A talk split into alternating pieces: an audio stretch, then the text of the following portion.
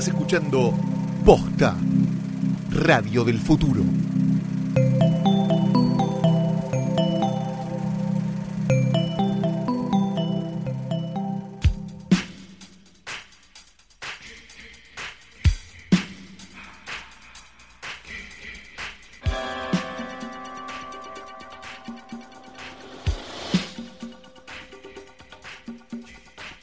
Buenas tardes, buenas noches o cuando le estén dando play a esta cosa. Mi nombre es Santiago Calori Y yo soy Florencia. y esto es Hoy Tras Noche, el podcast de cine más importante de la historia de la humanidad. Eso lo, lo, lo dicen igual, vinieron de Suiza y nos dieron hasta, tenemos eh, ¿no? una placa y todo. Tenemos una placa, sí, hecha, hecha enteramente en Adobe. Este, por unos chicos este, discapacitados muy linda, eh, que bueno, la estamos luciendo, la tenemos acá colgada y la verdad que estamos muy muy contentos. No salió muy derecha, pero bueno, ¿qué podés esperar de un discapacitado? Bueno, como todas las semanas tenemos este, nuestro escritorio, que Flor viene cargando todas las semanas feliz. Cada vez feliz. casi que me cuesta un poco menos. Pero está sacando buenos brazos, ¿Viste? mami, ¿eh? Está Sí, sacando sí. buenos brazos. Estás Aparte, como- como... me depilé eh, la No. espalda ahora para la- hoy tras bien. noche post offline en Qué vivo, bueno que así estuvo el post offline. Sí, Me dijeron que le gustó a casi todo el mundo. Sí. Eh, y estuvo bueno realmente, fue muy Sí. divertido, nos reímos, la pasamos muy bien. Conocimos a Lucía Molina, que es la chica Ah, la que chica, nos sí. bordó el, Que el nos lo trajo. lobito y lo Nos trajo trajo. el bordado, lo, tenemos acá mucho, ahora. Sí, y después ignoramos a los otros podcasts que la verdad que dieron un espectáculo lamentable. Nosotros, por así, suerte, fuimos profesionales y hicimos las cosas bien y fuimos aplaudidos por casi todos. Fue- ¿Vos decís? Sí, por De casi todos, todos. todos nuestros amigos Sí, y padres Sí, que estaban por los ahí. amigos, Sí. sí, sobre todo. Bueno, entonces decíamos que Flor todas las semanas trae este el escritorio cargándolo por- porque Claro es- sí. bueno, nos copa esta boludez de la igualdad de género, entonces como que le decimos, bueno, Flor, igualdad de género, carga vos el escritorio. Perfecto, entonces Es lo trae ella, exacto, es la que va. Así que este, está sacando buenos brazos, una onda Paula Trapani cuando la acusaban de tener vigorexia, ¿no? Ah, ¿te ¿Te acordás? acordás esa Sí. época? Sí, yay, esa época. Bueno, entonces tenemos como todas las semanas, ahora, desde ahora en adelante también tenemos nuestro, nuestro logo bordado para empezar. Exacto, Lucía. Tenemos este, a Danielito con la cámara este, de televisión y la camperita en los hombros. Tenemos a este, Rita Hayworth. Y tenemos una foto que no es de una persona, sino es de una acción. ¿Cómo es de una...? qué- Pues yo la estoy viendo, pero ¿cómo le explicamos a los Vamos a tratar de explicarlo, vamos a explicarlo de esta manera. Tenemos una foto de un barco siendo subido por una cantidad inconmensurable de aborígenes a una montaña. ¿Qué? Que puede ser algo que te puede llamar la atención. Porque en 1983, si no me equivoco, si no me están fallando los números, Werner Herzog, después de tres años de, de preproducción, larga a filmar una película llamada Fitzcarraldo, que cuenta la historia de un loco de la ópera que se va al medio de la montaña, en el Amazonas, a tratar de abrir una ópera ahí y lograr que los lugareños este, se copen con la ópera. Este es como el... Como Muy la ganchero principal- todo, ¿no? una idea. Bueno, sí, es, es, es Sí. una de las 15 mejores películas de la historia del cine, pero bueno, capaz como no tiene superhéroes no te copa. Yo estaba diciendo que era muy ganchero una OP, pero estás tan peleador, pelotudo, que me que peleas cualquier cosa. Como resultado de esto, una de las cosas que tenían que hacer era cambiar de curso un barco en un, de un río a otro. Esto sucede en la ficción, ¿sí? Entonces, para hacer eso, digamos, se podía mentir en estudio, obviamente, porque es cine y el cine se miente en estudio. Herzog decidió hacerlo difícil y cambiar de verdad el curso del la barco vida real. la vida real. Realísima. cuando Fox se entera que esto va a pasar, Fox era una de las gente que estaba por poner plata en la película y dice, yo me salgo.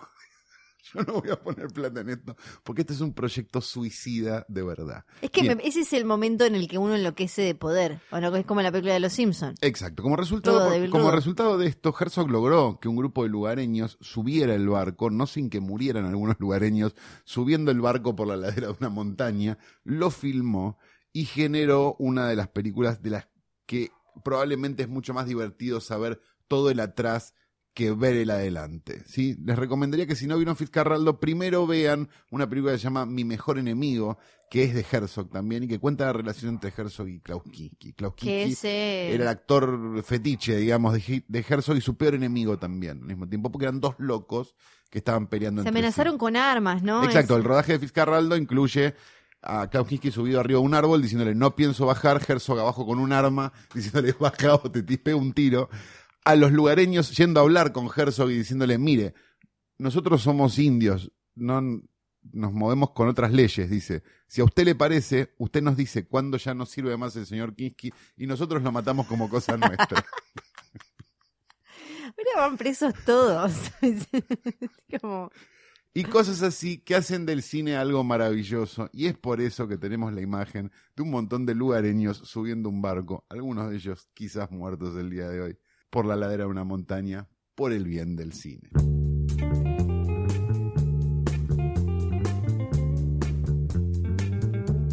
Y recorrimos la cartelera porteña. Flor vio algunas películas muy lindas, ¿no? Como este. Vi eh, el- Expreso Oriente. a- asesinato en el Expreso de Oriente. Muy buena, que es- ¿no? está dirigida por Kenneth Branagh. Muy bien, Kenneth Branagh, qué planazo. ¿Qué? Vamos a tomar un helado macera y ver una película de Kenneth Branagh. Las dos cosas estaban de moda al mismo tiempo. actor eh, shakespeariano que empezó a dirigir, tiene un montón en realidad, viste, de películas, pero yo las que más me acuerdo son, bueno, Frankenstein, la donde él se puso también como protagonista, con De Niro haciendo del monstruo de Frankenstein. Sí. Eh, la primera Thor, siempre Thor siempre presente. Eh, después, ¿qué Había más? una época donde había mucha guita. Mucho Y ruido le y pocas guita nueces a- también. Sí, él. mucho ruido y pocas nueces. Sí. Enrique, no me acuerdo cuál. Sí, esas, claro, las shakespearianas él se puso en todas. Un, Enrique que no Y me acuerdo el número. todas. Este, y montón, así, Sí. Pretensión. Sí. Es la época donde también le daban plata a Peter Greenaway, ¿no? Es, es- medio la 89-90, por ahí, que era como el cocinero, el ladrón, su mujer y su amante. Es las de Kenneth Branagh, la gente iba y veía, y nadie entendía un carajo de lo que estaba pasando. Muy- como pero todos la iban a ver, sí. Muy principio de los Principio de los 90, 90, por fines de los ¿no? 80, Sí. sí. Esas películas como que hoy las ves y decís, yo no puedo creer esto, que alguien me saque de mi miseria con un tiro en la cabeza, tipo Bagdad Café, ¿no? Sí, bueno, acá Todas estrenadas por, por- en su mayoría por Claudio María Domínguez y por Vanguardia Cinematográfica, dos distribuidoras muy lindas. le, le dan plata todavía, porque pasa que a él le fue muy bien, por ejemplo, con La Cenicienta, o sea, hizo, metió como unos eh, blockbusters, entonces le siguen dando dinero, le dieron mucha plata para que, eh, por ejemplo, casteara a esta Johnny Depp, eh, Judy Dench, Penélope Cruz, Willem Dafoe, eh, Michelle Pfeiffer, eh, armó eh, Daisy Ridley, hay un, un, eh, elenco todos de caras conocidas. Una película y demás. coral, Y él se puso adelante, obvio, Obvio. como Porot, como Enrique Piñeiro en sus películas. que es el, eh, el detective conocido este de Agatha Christie. Y entonces básicamente la película es como una publicidad de eh, whisky o una cosa así sí, esas que entre, en las reuniones del embajador. entre masculina, pero con mucha estética, viste, como manejando... Entonces es muy linda, tiene cierta belleza panorámica, pero Es linda por los paisajes, es linda para irla a ver por los paisajes, diría una no, señora sí, no que ya murió. Es como, si, no, no, no varía tanto de paisaje, Ok. si él tiene eh, formas muy Es de época. estilosas, claro, es de, Ok. de Es los toda años dentro del 30, tren. sí, que es como art deco o Ah, algo así, ¿no? sí. Entonces, él, Como en- una de Wes Anderson con guion hasta acá. él, él- él- él tiene formas de, sin que varíe el paisaje, desde el mismo tren, que es eh, en realidad bastante aburrido, va encontrándole la vuelta, pero es bonita, los personajes son súper chatos, unidimensionales, tenés todos esos actores Bueno, es Agatha Christie. para darle, No, sí, pero uno diría, bueno, 2017 le ponen, poner un poquito más de Escribía 30 jugo. libros por año. la Una, vieja, ¿eh? sí, era a los cinco segundos te das cuenta que, aun si no viste la del 74, que para colmo era de Sidney Lumet, eh, Sí, tampoco era muy buena. Bueno, pero- pero era de Lumet, que sí. también, y tenía a Laura Macal, eh, Ingrid Bergman, qué sé yo. eh, y a los cinco segundos sabes quiénes son y eh, no te queda nada. Lo único que te queda es que quieren hacer, porque obviamente los, eh, no sé, el nieto, que pindonga de Agatha Christie, dijo, yo ya me reimagino una Yo tengo que pagar secuela". las expensas, Exacto. así que acá les dejo todo. Ustedes, si me pagan las expensas, yo le doy toda la novela de la vieja esta que jamás leí, ¿no? Eh, tal, cual, Algo así. tal sí. cual. Son como los bisnietos de Shakespeare, estos que están viviendo Sí, todavía. o el hijo de Tolkien que está agarrando una servilleta en la que papá puso un día fui al chino y le estaba agregando abajo un día fui al chino y me crucé con Frodo Baggins que estaba yendo a no sé dónde. ¿verdad? Bueno, O Gustavo cosa- Sofovich, ¿no? También, también, También. claro que sí. Bueno, no tiene ninguna importancia, no, No, estamos hablando de esta película. no vamos a hablar de esa. No vamos a hablar de esta película, no vamos a hablar de ninguna de las otras, vamos a hablar de Patterson, la película de Jim Jarmusch que se estrena esta semana, ¿verdad? Que se estrena, vamos a decirlo, vamos a ser totalmente sinceros con esto, un poquito tarde. Un poquito tarde, quien dice un, Un poquito tarde un año y medio, un dos año años. después de los torrents. Sí, sí. Que es la verdad, nosotros nos vamos a desdecir, porque anoche dijimos lo contrario, ¿no? Me da la sensación de que uno debería apoyar esta película yéndola a ver al cine y qué sé yo y qué sé cuánto, pero la verdad que un año después si yo tenía ganas de ver Patterson, como a mí me gustan las películas de Jim Jarmusch, yo ya la había visto. Esta, Esta ya es demasiado igual, porque nos quejamos con, por ejemplo, la de Sofía Coppola, acá hablamos el Por seductor, ejemplo, claro. que fueron unos meses. que hubo, no, presentó- que, hubo, que hubo como un ballet donde y entró justo el torrent. Exacto. Acá estuvo el torrent dormido un año. la película es de que se estrenó. 2016. La película de de- 2016 tuvo posibilidades en el Oscar de este año. Sí, o sea que ya o recontra. sea que ya ahí apareció Sí, en el screener. Exacto. Después salió un- algo que se veía bien. Sí. Y después ya salió en, en Blu-ray hace un año. O sea que ojalá lo hubieran estrenado antes. Pero Estaría bueno, que, las películas se estrenen antes.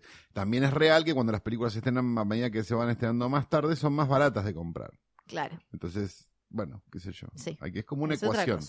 Si la compraste más barata, no quieras que se llene de gente la Claro. sala. Es medio eso. ¿Quién es Jim Jarmusch? ¿Quién Preguntarán la gente. Jim Jarmusch es uno de los directores probablemente de cine indie, llamémoslo de una manera, más famosos que tiene la historia del cine, eh, junto con probablemente Wim Wenders en aquel momento. Digamos, eran como, había, había como una, como una especie de, de- de- de fuerte donde Jim Jarmusch era Estados Unidos, Wim Wenders era Europa, y los dos medio que se comunicaban de la misma manera, tipo, desde principios de los 80 hasta los 90, digamos, son un poco los padres de este cine hablado y tranquilo y de pocos planos o de planos fijos y ese tipo de cosas. poco lineal, es- o sea, historias como sin estructura tradicional de acción y No, eso, sí, ¿no? con superestructura tradicional de acción. Todas las películas que de Jarmusch y de cosas tienen como tienen un montón de, de, de cosas que hacen que digamos que funcionan como un mecanismo. Sí, claro, bueno, pero no es tradicional en el sentido en el que vos no vas a ir a No, ver. no entra alguien con un arma y empieza a Vos matar no a vas todos. a ir a ver Patterson y vas a ver, pasa esto, entonces después pasa lo otro, entonces después para... Son Sí. No, bueno, ahora vamos a hablar Bueno, la difer- a ver, la, la- la diferencia a lo mejor que vos tenés con Duro de Matar, Patterson y Duro de Matar, es que vos lo que vas a ir a ver No, con un drama, no hace falta irse tanto al extremo, con, un, drama, tradicional. Con un drama tradicional me No, porque que acá no. no. hay. Bueno, ahora vamos a hablar de Pater. Eh, seguí con tu presentación y hablamos No, vos de vas a ir a ver, bueno, sí, está bien, dale. Eh, va- vas a ir a ver una película sobre eh, un personaje que al principio piensa de una forma y al final piensa de Sí, otra pero no le pasa, no hay Que es lo mismo un- que pasa en Star Wars. No hay un causa-consecuencia eh, dramático en el sentido de una pareja que venía bien, después se divorcia, después... No, no eh, en Patterson no pasa nada en realidad, digamos, en, el- en el, en el sentido súper estricto de la frase. En el sentido super estricto de la frase no pasa nada en Patterson, sí, como no pasa nada en La Bruja. Claro, por eso. Ah, ok. No, en la bruja sí pasa, porque en la bruja desaparece un desaparece el bebé y a partir de ahí se eh, pasan un montón de cosas. Acá no pasa nada hasta que. Bueno, pero ya nos estamos adelantando. Vamos a seguir presentando. Ahora vamos a Bueno, ver. Jim Jarmusch No dirigió un quiero montón de películas que a mí me gustan mucho, que como Strange en el Paraíso, Bajo el peso de la ley, este Mystery Train, Una noche en la Tierra, que sería probablemente la película que ustedes deberían ver si quieren entrar a Jarmusch fácil. Ghost Dog, El camino del samurái, la película esa extraña con hip hop y samuráis que uno no termina de entender muy bien por qué la dirigió Jarmusch y quedó bien. Este, y hace un montón de cosas Only Lovers Left Alive es la última y quizás Exacto. como la que y le el documental de es la de Loki. y el documental de los Estuyes. Sí. Es también es Bueno, la y, tiene la de, ¿cómo es? Eh, Cigarettes and qué cosa. Eh, Coffee and Cigarettes. Exacto. Que en realidad es como una remake de una que había hecho antes. Sí, sí, son dos, ¿no? Sí. Sí, claro. Eh, tiene, o sea, dialoga mucho con su propio cine y dialoga mucho con el cine en general, Jarmusch. Jarmusch tiene para mí una de las cosas, cinéfilamente hablando, más lindas que alguien ha hecho jamás en una pantalla, que es Bajo el peso de la ley, su segunda o tercera película, si contás Permanent Vacation.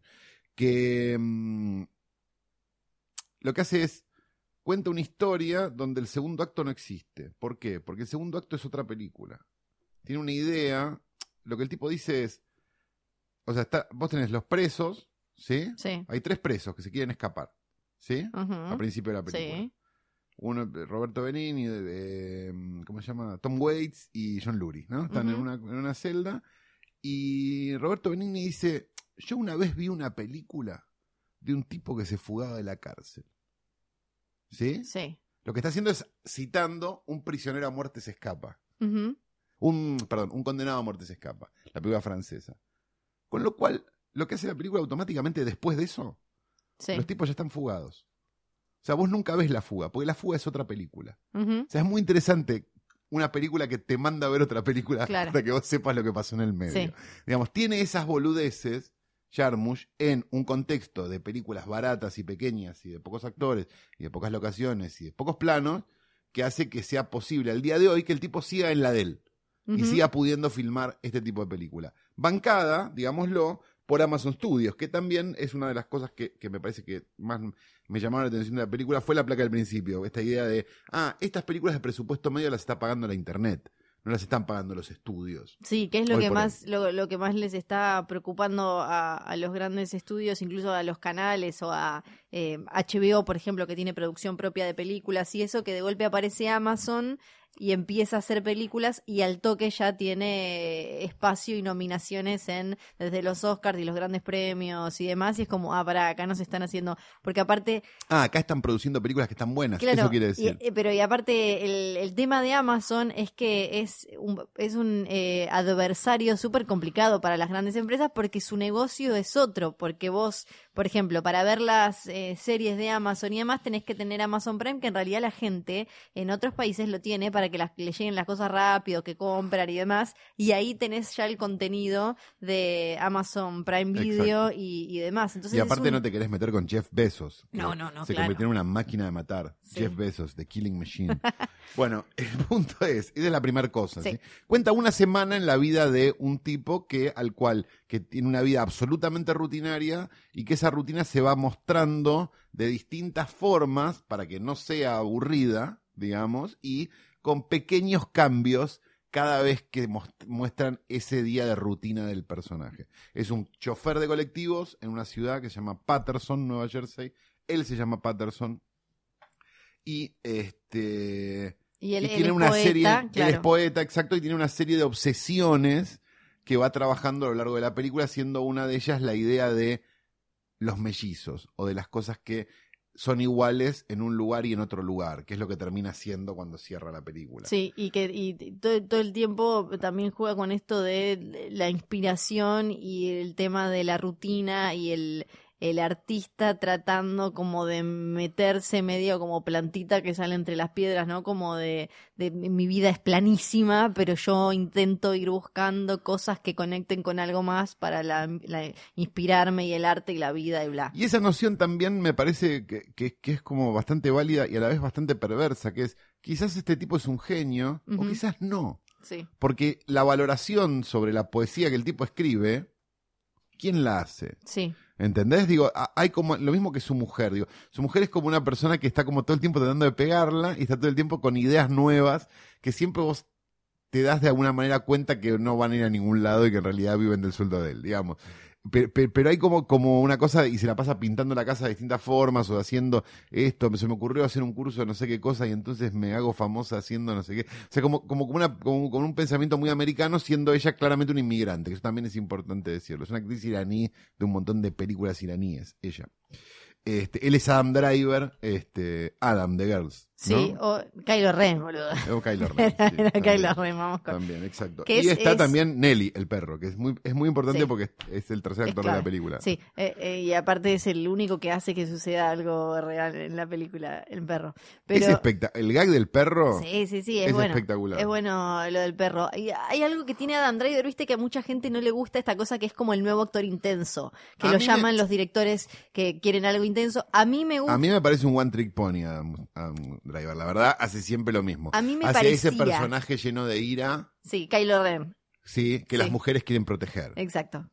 Sí. Los Sí, pero en, me, me parece que en, en un par últimamente demostró eh, otra cosa. En esta me parece que está eh, que está contenido y está como más eh, sutil y no tiene esa cosa de esa rabia y violencia a- atrás, tras los ojos que tienen los otros personajes. Y, me- y me parece que tiene algo que le, le sale muy bien en este, en este personaje en particular, que es como que se siente súper vivido, no sé, como que eh, esta cosa, porque al, al, ser mostrarte una, una rutina y una semana y que no van a pasar cosas extraordinarias, era clave que el tipo se sintiera como que él venía masticando también esta misma cosa. Y me parece que, que le sale muy bien en esta. Al contar esa rutina, Jarmusch lo que hace es jugar con la repetición, que es lo que hace muchas veces en sus películas. Lo que tiene Jarmusch es te plantea un personaje principal, un par de secundarios, qué sé yo, y después un universo en el cual el tipo va a vivir. El tipo va a un bar todos los días y se encuentra con este, con este y con este. Estos tres tienen estos tres traumas. No sé qué. Este le pasa tal cosa. Cada vez que el tipo sube, eh, maneja el bondi, hay dos contando una historia. O sea, todas estas cosas son muy yarmullianas, digamos. Son cosas que suceden todo el tiempo. Si, si vieron Ghost Dog, se acuerdan los dos que estaban armando el barco en el techo de la casa, ¿no? Digo, son, son como esos personajes que, que están ahí, cierran, digamos, no tienen una importancia dramática real dentro de la película, pero que la visten de otra forma. Todo parece, me parece mucho más simple de lo que en realidad es cuando le empezás a prestar atención a esas cosas que en otra película no le prestarías atención a ver a quiénes están sentados ahí o a ver si este segundón que aparece siempre menciona la misma cosa, pero acá cuando y lo la que ves... hace y lo que hace brillantemente para mí, que es una de las como el truco de Jarmusch, es la idea de te cuenta algo bajito, te cuenta algo a media voz y después te cuenta algo gritando. Y cuando te lo cuenta gritando, vos te estás riendo de la situación. O sea, hay algo donde hay un humor y una situación donde vos tenés que entrar, porque el, porque el clima y el ritmo y la cosa hacen que vos la puedas ver puede ser completamente pasivo a la película y, que, no te genere nada y decir, ah, es como ver que se secan las paredes, o podés entrar en ese ritmo y terminar riéndote y divirtiéndote, que fue lo que a mí me pasó por lo menos. Digo, si tuviéramos que trazar un paralelo nacional serían las películas de Rechman, digamos. Como esa noción de vos podés ver Silvia Prieto eh, como qué problema tiene esta gente, por qué está actuando así, o podés entender que esta gente está actuando así a propósito y entrar en ese clima donde todos hablan así y pasarla muy bien. Me, me parece que eso es, es, como lo, lo, más interesante que tiene, como esa idea de, de que si Sama, digo, vamos, vamos a citar otra cosa, es una película sobre la espera, esta es una película sobre la rutina y la repetición. Y de cómo esa rutina y esa repetición se pueden romper por algunos pequeños detalles que van apareciendo a medida que va pasando el tiempo. como lo que uno cree. Y el valor que uno le puede dar a eso o no. Cómo puedes ignorarlo o pensar que son, eh, totalmente disruptivos. Y me, y me, parece además que a diferencia de esas películas sobre las pequeñas cosas, ¿viste? Esa boludez que, que, como muy popular, ¿viste? Es una película sobre las pequeñas cosas. Ah, este, es una película que cierra por todos lados y que, que de verdad no deja nada nada colgado ni nada librado al azar. Entonces hay como algo que, digamos, para hacer justamente una película sobre las pequeñas cosas, es una película que lo hace de una manera muy interesante. Sí, dicho todo esto, a mí me parece un embole. Ahí está, perfecto. pero, tenía, pero tenía que decirlo, aburridísima, aburridísima. Eh, todo, o sea, coincido en todo y se, sentí lo mismo cuando la vi, pero a la vez me aburrí intensamente paso a paso, paso a paso. Pensaba todo el tiempo a ver si Kylo Ren va a matar a su mamá en los últimos Jedi o no para completar el círculo. No, está bien, es razonable. Pero, qué sé yo. Está bien, no, bueno. Pero la vi y... No, está bueno, es, muy meritorio que hayas visto una película de la que estás hablando. Realmente es notable, Flor. Este, la verdad que te felicito. Este, bueno, ¿Por qué tiene importancia Jarmusch en general? Tiene una importancia porque si decíamos que Jarmusch en los 80 fue junto con Benders un poco el padre, junto, en realidad John Sayles viene antes, pero digo, o otros, digo, pero, pero tenían como uno cazabetes, digo, te, tenían esa importancia. En los 90 se convirtió de verdad en un negocio. Digo, lo que hoy es, lo que hoy es esto que consume Flor, esta pasta base llamada superhéroes, en, los 90 era el cine indie, ¿no? Que era una mentira porque salían un montón de plata las películas, pero eran más baratas que las películas más mainstream que no estaban funcionando tanto. Es cuando crece, sobre todo Miramax, un estudio que hoy por hoy está como en el ojo de la tormenta por otras cosas, pero que en aquel momento este, descubrió a Tarantino, descubrió una serie Para el que no sabe, ahí estaba metido Harvey Weinstein. Exacto, Harvey Weinstein, que es el, señor que le hacía Gimme Five a prácticamente todo Hollywood, el paluch de ellos. Bien. Y ahora tienen que estar devolviendo todos la guita, viste, tipo Kevin Smith y demás. Y bueno, chicos, la plata que ganamos. De los 90 y de, y de Sundance también, que en aquel momento, por aquel, por aquel entonces era algo este, prestigioso y no una marca como hoy, digamos que es Nike, Sundance, viste que es como sí. lo mismo. Salió este, Soderbergh, salió Linklater, Salió Tarantino un poco después, digamos, con las, sus primeras películas, digo, Sexo, Mentiras y Video, Slacker de Linklater, hablamos de este, Roger and Me de, Michael Moore, que, qué sé yo, en aquel momento parecía una buena idea, hoy ya es como medio, eh, qué sé yo, La muerte en camiseta, eh, Cajeros, Clerks de Kevin Smith, que también en aquel momento pareció ¿Se una llamó buena idea. Cajeros? Cajeros. sí, el no sabía. En video, acá salió directamente en video. Robert Rodríguez estaba dando vueltas también con el mariachi por aquel entonces. Y te diría que prácticamente todas estas películas estaban bajo el paraguas de Miramax. No todas, pero prácticamente todas. Esto está, eh, aparece todo en el libro en el que ya se veía que Weinstein, ¿cómo es que se llama el libro de la historia de Miramax, Sundance y Ah, demás? se llamaba Rebeldes. Bueno, ahora, Sí, eh, ya lo busco, pero eh, ahí me, me acordé El porque... de, el de Gozo, el de Biskin. Sí, Sí. El que no es, el que no es eh, Easy Riders Raging Bulls, el que es de los 90. claro, porque pensaba, tiene sentido que el mismo tipo haya escrito los dos, porque esto es lo más parecido que tuvimos. Exacto, es- eso iba a decir. Es lo más parecido a lo que pasó en los 70 en, en, en cuanto a cine y a Hollywood y a una cierta revolución. Recomiendo dos libros, además del de Biskin, que en este momento Flor está buscando el título exacto. Era Rebeldes y no sé qué, algo era. Eh, son dos libros que no sé si tienen, tengo entendido que no tienen traducción en español, pero puede ser que sí lo tengan a esta altura, que son eh, uno de John Pearson. John Pearson fue durante muchos años un, un programador de un cine en Nueva York y fue un programador de festivales y una serie de cosas. O sea que habla del fenómeno desde el lado de la distribución y de cómo, y de cómo el cine y el negocio y las cosas que es súper interesante. Se llama Spike, Mike, Slackers and Dykes, ¿no? Que cuenta básicamente, habla básicamente sobre las cuatro este, películas más importantes de aquel momento del indie, que eran este, Do the Right Thing de Spike Lee, este, la de Michael Moore, este, Roger and Me, Mike, Slacker de Richard Linklater y Dykes por Go Fish, que también fue una película súper importante en aquel momento. El de Biskin se llama Down and Dirty Pictures, Down Miramax, Eso. Sundance and the Rise of Independent Film. Pero en español se llama Rebeldes, no sé qué ver. Y la otra se La llama traducción Rebeldes. española. Esta no sé cómo No, la se- otra se llama Moteros Salvajes. Cierto, me había olvidado moteros. Eh, y otro, desde el punto de vista de la producción, un libro bastante interesante, sobre todo para aquellos que les interese el cine, este, es Shooting to Kill de Christine Bayon, que es eh, la... Christine Bayon es básicamente la dueña de Killer Films. Killer Films es la productora de todas las películas de Todd Solondz. ¿Sí? Y cuenta desde su óptica cómo es la producción cinematográfica independiente y demás. Que es bastante descarnada y bastante interesante la forma en la que la cuenta. Recomiendo mucho esos dos libros. Sigue- viven pidiendo que recomendemos libros y Sí. demás. Así que ahí van dos recomendaciones de libros que son, me parece, súper interesantes para entender el cine de los 90, para entender el cine independiente en general. Y, y me, me parece interesante, acá lo encontré, es, es bastante aburrido. Sexo, mentiras y Hollywood le puso Ah, anagrama. ok. Pero me, y me parece que también está, está bueno, por ejemplo, leer alguno de estos y después ver dónde están esos tipos ahora. Claro, porque, recién- porque en en la mayoría de los casos esto también es, es interesante. Estamos hablando de estos directores que la mayoría chocaron. Por, por eso, por eso yo rescato tanto a Jarmusch también, porque Jarmusch sigue en la de él y no le importa. O sea, sigue haciendo películas sobre un personaje que hace una cosa rutinaria, no sé qué, pum, pum, pum, Sí. pum, listo, otra cosa. Perfecto, tiene su marca autor, él es así y él sigue filmando de esta manera. Muchos chocaron. Sí, o por lo menos... Linklater chocó, Soderbergh chocó. Sí, o, o por lo menos... Smith ni hablar. Kevin Smith ni hablar. Está haciendo Supergirl, muy contento de él igual. Pero ya no hace películas que la gente... ¿Qué fue la última? La de la Kevin Smith morsa. se convirtió en un personaje Sí, de él mismo. sí, que bueno, o sea, por ya ejemplo... es como...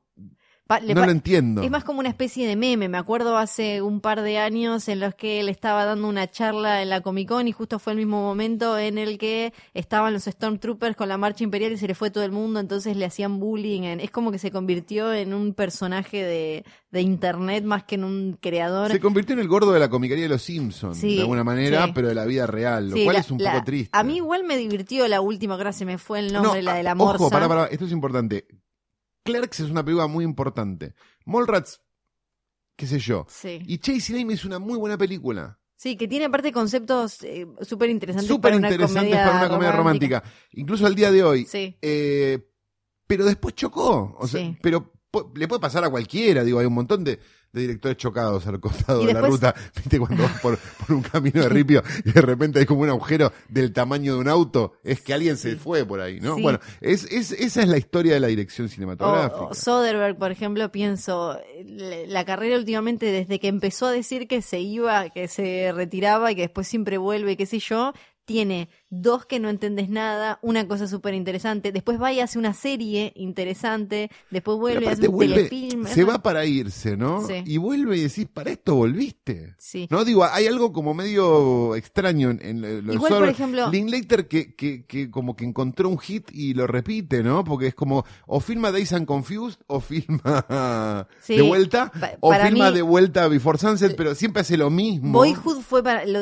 lo último distinto que me acuerdo de es lo que Linklater. hizo, que es lo que hizo Truffaut 40 años antes. Bueno, pero- Bueno, está bien. Eh, No, porque hablemos, porque después viste es como, qué genio Sebastián Ortega. Ve una película y lo repite. No es ningún genio. O como que, Es lo mismo. Cris Morena cuando tenía Qué genia acceso Cris Morena. Claro, que vio, vio dos son Creek antes. Está bien, buenísimo. Ahora que Pero tenemos internet. huevos. Ahora sí. Bueno, Si pero no, no, pero digo, seriamente, Boyhood es la, la, la, la, la, la serie de películas de Antoine Donnell, de, de Truffaut. sí, igual creo que él no, él, él no lo ocultaba a eso. No, me imagino que no lo oculta No, no porque es es, es parte de la historia del cine, es ridículo, es como ocultar a Chaplin, no tiene mucho sentido. Un tipo con un bigotito moviéndose así, con una cop, con un sombrero, y dice, ah, no tengo ni idea que existía Chaplin. No, sí, es obvio. Pero, pero digo, me, me da risa un poco la revolución, como, no, impresionante lo que hizo Linklater. Sí, no, o, bueno, por ejemplo, eh, con Soderbergh pienso, no vi la última, la estafa de los Logan, no la vi, pero eh, hizo cosas como Es mega como Ocean's Eleven, Claro, ¿no? Me da la sensación. eh, hizo cosas súper populares como esas y después hizo unas más interesantes que quedaron tapadas como si fueran algo que no es, por ejemplo... De eh, espía en blanco y negro. o no, yo iba, iba a una que parece una cosa y para mí es otra, que es Magic Mike, que parece Sí. que fuera una gilada sobre y en realidad eh, tiene, tiene una historia y, y- y como una segunda lectura y una sutileza. Pero como él venía de como la gran estafa y estas cosas, quedó como algo como él, la de los strippers. Y en Claro. realidad era de esas que eh, medio como fiebre de sábado por la noche, que parece en que es de el stripper bailar. es un arte, como el caño. Claro, no, pero digo que en realidad parece como, una- como fiebre de sábado por la noche, que es como, ah, la que bailan y la ves y es un dramón de clase, bla, bla, Claro, bla, y qué sé yo. Eh, y me- esa me pareció una Que él le era- dice que no a ella en un momento. Yo me acuerdo de eso. ¿Cómo? Como que ella viene y le dice, vamos a coger y el medio que se corre. Sí, es En. Fiebre Sábado por la noche, sí. Sí. Me- Ese recuerdo que tengo de la película. Cuando yo la vi Lo cual y pensé, confirmaría todo lo de Travolta, todo entero. en una sola escena. bueno, eso, recomendamos un montón de cosas ya. Me parece que sí, recomendamos Sí. libros, recomendamos cosas, recomendamos millones de cosas. Somos unos genios, somos el mejor podcast del mundo. Llega el momento más esperado por todo el mundo, que es la super participación de Flor. ¡Yay!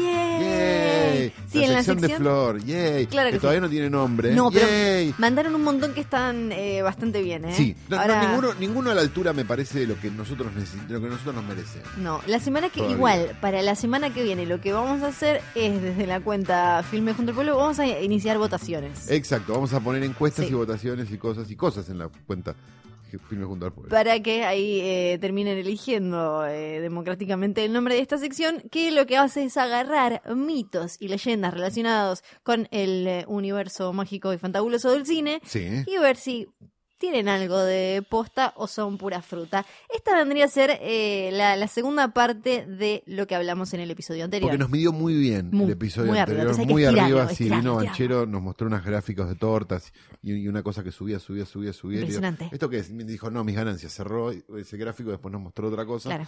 Este, o también subía, subía, subía, subía. Y le digo, ¿qué, ¿qué es esto? Y me dice, no, esto es lo que me está cobrando yo en la Coca Light. Ok. No, cerró ese gráfico y nos mostró una cosa que era bastante, subía menos y era nuestro rating Sí. por que hablamos la semana pasada de qué, Flor. Poltergeist. La semana pasada, en el episodio anterior, lo que hicimos fue tratar de entender si la película de 1982 había sido dirigida, de hecho, por el tipo que aparece en los afiches como Toby director, exactamente, o por Steven Spielberg, que eh, está acreditado como productor de la película. Exacto. Por suerte, cuando vos pregunta, vendiste el capítulo, alguien te contestó y te explicó que, que la había dirigido Toby Hopper. Sí, fue una mezcla de mansplaining, control, con- fue como... Flor escribió un tuit, esto contémoslo, porque fue mágico. Lo, lo quise su- lo tendremos que haber subido, lo tenemos que subir a la cuenta de, de, de Filmes junto al pueblo. Flor escribió un tuit donde decía, en este episodio de hoy tras noche, ta ta ta ta ta ta, ta, ¿y quién dirigió Poltergeist? Y alguien le contesta, Toby Hopper. Como- Claro, como que como nosotros que era- no sabíamos. Claro, no sabíamos y estábamos como diciendo todo lo que había en el capítulo y además hacíamos una pregunta, que sería como, en este episodio de hoy tras noche hablamos de Patterson, del cine indie de los 90, Sí. sus conexiones, recomendamos dos libros y dónde hay un chino en esta cuadra. Sí, fue muy gracioso. Igual le mandamos un beso Le mandamos porque... un beso fue de buena Sí, leche, pero era después muy escuchó el capítulo, sí, después sí. escuchó. Pero bueno, hoy es una especie de continuación porque vamos a analizar, a desmenuzar la maldición de Poltergeist. Porque dicen que tiene una maldición porque un montón de gente murió. Algunos casos tienen asidero, otros están muy tirados Sí, de los pelos. Lo de un montón hay que agarrarlo con pincitas así porque Claro. en realidad hay dos muertes que son las clave. Hay una muerte en realidad. Sí, para que mí... es terrible. Sí, hay una que es tremenda. Y después hay cosas que pueden haber pasado Sí. y pueden tener que ver. Para, para mí es una que es pilar fundamental que hace que todo... es la que hacen sea- hacerla. Eh, eh, exacto, pero hay otra que también es muy fuerte. ¿Cuál es esa? ¿Cuál es el titular? Es la muerte de la niña protagonista Heather O'Rourke, que eh, murió siendo súper eh, chica en 1988. Eh, después ella llegó a terminar... Febrero del 88. eh, Exactamente, ¿Estoy- estoy primero lo de- cierto? sí, primero de febrero de 1988 Exacto. tenía Estaba de vacaciones sí, con mis padres. Tenía 11 años ajá. y lo leí en el diario. Me traumó para siempre. Bueno, eh, tiene, tiene sentido. Ella tenía 12 años Mirá, claro, porque leías la muerte de alguien que tenía un año más que Sí. vos. O sea, te podía pasar. y de ella llegó a, a protagonizar las, las tres películas eh, de Poltergeist. Dos La- y media. eh, sí, claro, porque la, la tercera no solo todavía no había salido, sino que no había terminado de filmarse. Aunque en, en su momento la familia, eh, el, el agente de ella salieron a decir que ella había ya estaba terminada sus escenas. En realidad no, le faltaba. Después ya aclararon desde internamente le faltaba un poquito. Cuando vos ves Poltergeist 3, que por lo menos en mi caso fue la primera Poltergeist que vi, Sí, yo también. y, y con cierto morbo, vamos a decirlo, eh, te ves que hay una cosa medio parecida al juego de la muerte, la película de Bruce Lee, esta cosa de que había tres escenas con Bruce Lee y todas las demás son chinos de espalda. Sí. Bueno, con el mismo jogging. Sí. Bueno, hay algo medio parecido. Acá había enanitas con peluca rubia lacia. Exacto, había un montón de básicamente. nanitos con pelucas rubias y volvemos al tema de los enanos, Sí, un beso grande a Bebé Sanso, que ama que hablemos de enanos. Sí, bueno, en, en realidad ella eh, ya, ya había como eh, muertes en la, en la trilogía, lo que terminó siendo una trilogía, que pero empezaron a, hacer, a formar parte de una maldición cuando se murió ella. ¿Por qué? Porque en el medio del rodaje de, de la tercera parte, eh, la nena empieza a eh, sentirse, a sentirse mal Sí, creen que tiene una gripe, la internan en ese en esa eh, clínica en Los Ángeles en la que eh, no, eh, ella no fue la que estuvo ahí. Ella después fue murió en San Diego, si no me acuerdo mal. Pero, se empieza a sentir no es mal. tan importante. Se no, empieza a pero es sentir que mal y... es como el dato, me, me, me sentí como Axel, ¿no? En un momento que está la cabeza le hace. Pero empieza a sentirse mal, tiene, eh, le diagnostican una gripe, pero al final en realidad ella tenía eh, algo eh, bastante más grave que se dan cuenta. Intestinal. Exacto, una de estas eh, enfermedades que aparecen mencionadas mucho en eh, episodios de Doctor House. Ahora se me fue el, el Eh, nombre. Pero lo podemos explicar básicamente como Sí. se llenó de caca y murió. Sí, e- Sí. esto es real. Es el bolo fecal de Tangalanga, pero llevado a la vida real. Exacto, esto es, es real. Ella, si uno la ve en la última película, se la ve un poco hinchada, pero Está con un poquito de retención de líquidos en la película. No parece la piba más sana del mundo, vamos Sí, a decirlo. pero de- pero esto también es, lo- lo- uno lo dice con el diario del lunes. ¿no? Y Está co- como- y habiendo pasado casi 30 años, nos podemos reír de una nena muerta, ¿no? No, no, pero ella Crohn's, eh, enfermedad de Crohn tenía, eso, Bueno, que eso que, es lo que, que se te llenas de mierda, sí. bueno, porque es un, un problema inte- intestinal y lo que le pasó fue que esa, esa infección fue la que la terminó matando, eh, básicamente, por eso es que Calo dice murió llena de caca, hay um, algo, algo cierto, pero lo tremendo fue que de golpe... no, no, no tengo lenguaje legulation. No, eh, pero de golpe eh, el tema fue que pasó a ser la nena actriz que tenía una gripita a la Ah, nena actriz que murió llena de mierda. Eh, que además eh, era la protagonista de una eh, trilogía de terror y demás. Y que que una exclusividad además con esa trilogía, y si esa Sí. trilogía terminaba, probablemente hubiera alargado una carrera de actriz para otro lado, tipo Drew Barrymore, suponemos.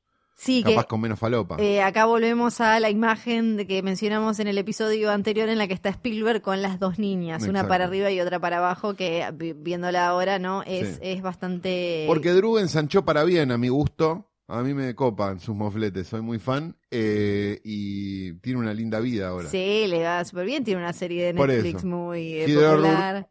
No. No, no, no, no la tiene, pero eh, bueno, a partir de ella es que empieza a... mm, Bueno, es una buena razón para que empiece una maldición. Sí, eh, algo que siempre me pareció tremendo, que no sé si lo vieron, es que en la, en la no, no es una lápida, creo, ¿cómo se llama? Sí, lo que te ponen en la sí, la tumba, lápida. que, aun- sí, por más la que no sea para lápida, arriba. Sí, la lápida. Dice La, la Heather- placa en el piso. Exacto, la sí. plaquita. Dice Heather O'Rourke, amada hija y hermana, dice diciembre 27 de diciembre de 1975, 1 de febrero de 1988, Carolan Poltergeist 1, 2 y 3.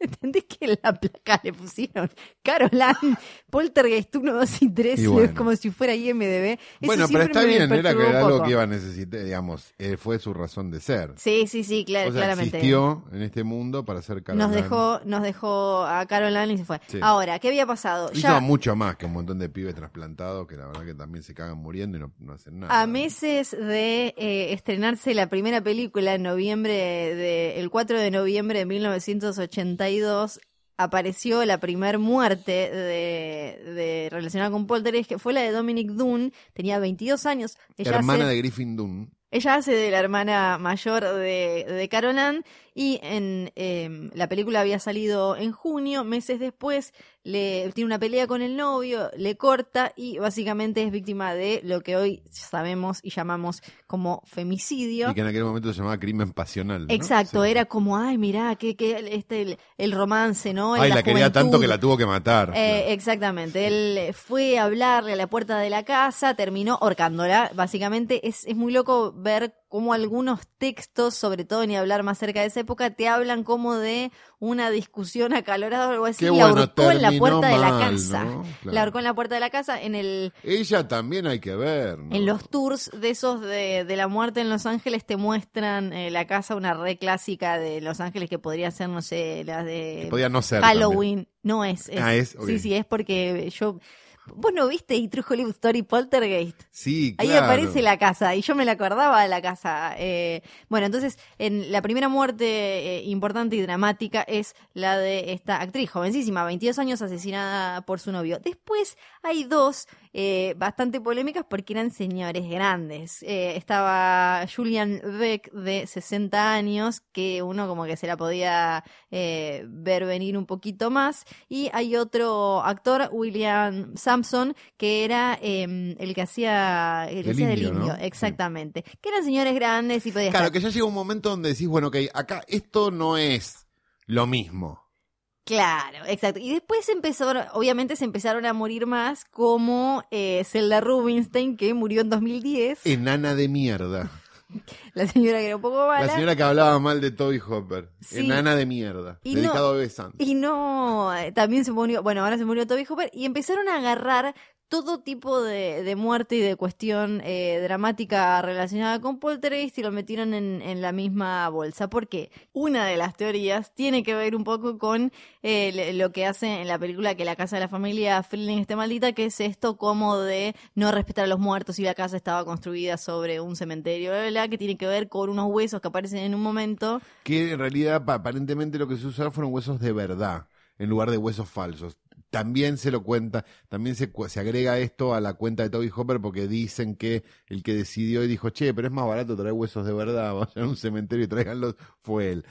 Eso Otra sí cosa más para él. echarle la culpa a Toby Hopper. Eso sí. La verdad, pobrecito, ya no le eche más la culpa a Hopper vida. de las cosas. Bueno, después eh, hay, hay un montón de, de cosas que se fueron sumando después porque eh, en algunos lugares, en la hermosa internet, si entras, te dicen todos los que participaron en esta película se murieron. No. No, no fue así. Todos los que participaron en las películas de John Waters, sí.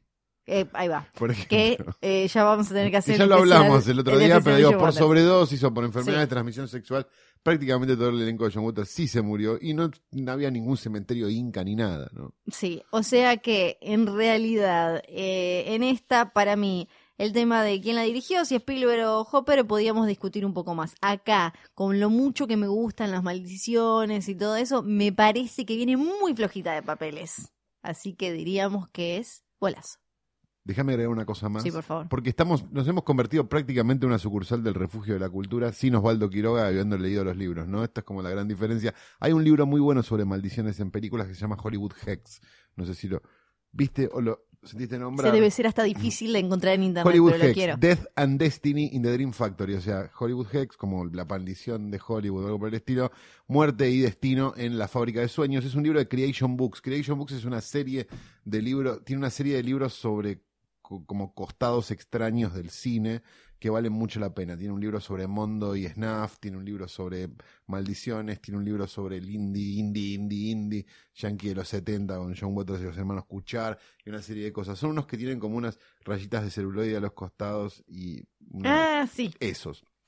Que si lo seguramente lo puedan encontrar de manera este, no, no santa en internet, seguro, seguro, porque están creo que todos este, dando vueltas. Así que si tienen ganas de profundizar sobre Poltergeist y sobre El Exorcista y la de Y 3000 y más. la de ¿cómo es la de John Wayne que es también, no sé qué, están todas en ese libro. en general me acordé de la de John Wayne, es la que hace de Genghis Khan, ¿no? Que se me fue. Es la que se mueren todos ¿cómo de cáncer porque Sí. la filmaron justo en el lugar donde habían tirado una bomba atómica. Bueno, es razonable.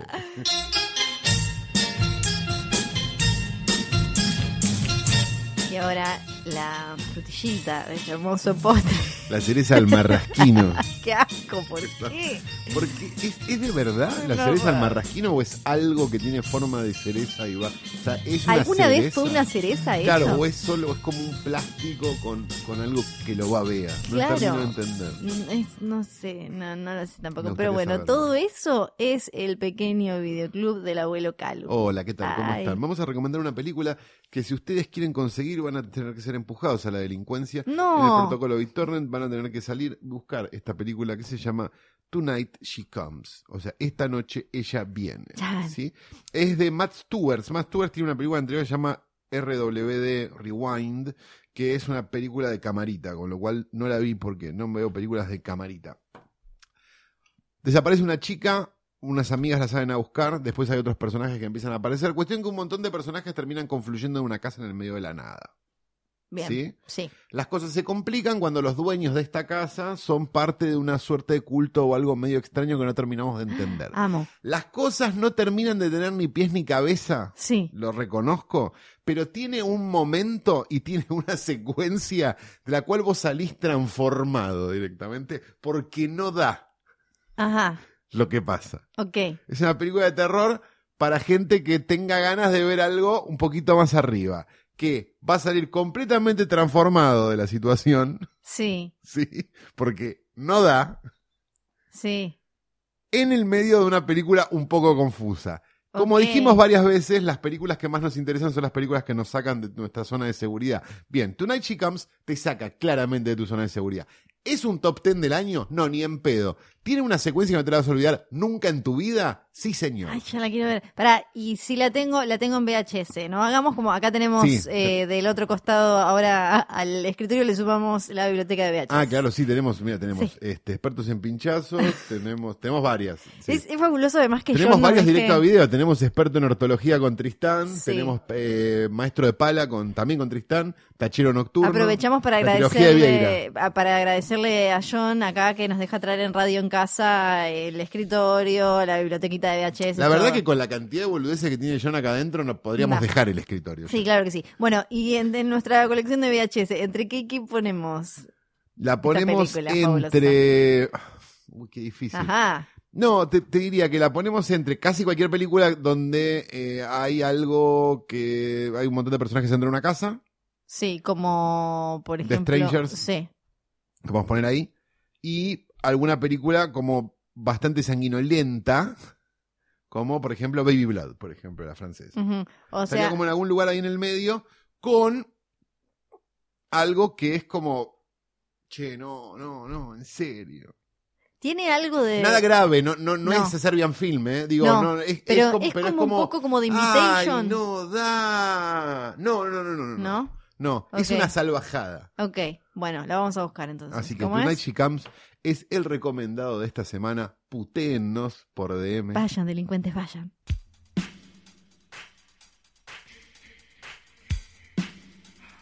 Y llegamos de esta manera al final de un último Hoy tras Noche, donde pasamos por el indie norteamericano, el indie internacional, recomendamos, le pegamos un poco a Soderbergh, hablamos de una nena Poquito. muerta llena de caca Sí. y terminamos con una película que tiene una secuencia que te cambia la vida para siempre. Y que Me yo pa- no la vi, y me quiero dijimos matar, la enanos, así que creo que cumplimos con prácticamente todos los preceptos que tuvimos al momento de pensar este podcast. ¿No es cierto, Florencia? Fue fabuloso, la verdad es que cumplimos con todo. Esperamos que Banchero así nos pague, ¿no? El, el cheque de este mes. Sí, Y nada, eso ha sido todo. Yo soy Fiora Sayanti. yo soy Santiago Calori. Nos pueden buscar en arroba filmes junto al pueblo en Instagram, donde pueden hacernos preguntas por DM que algún día contestaremos. Emoji de unicornio.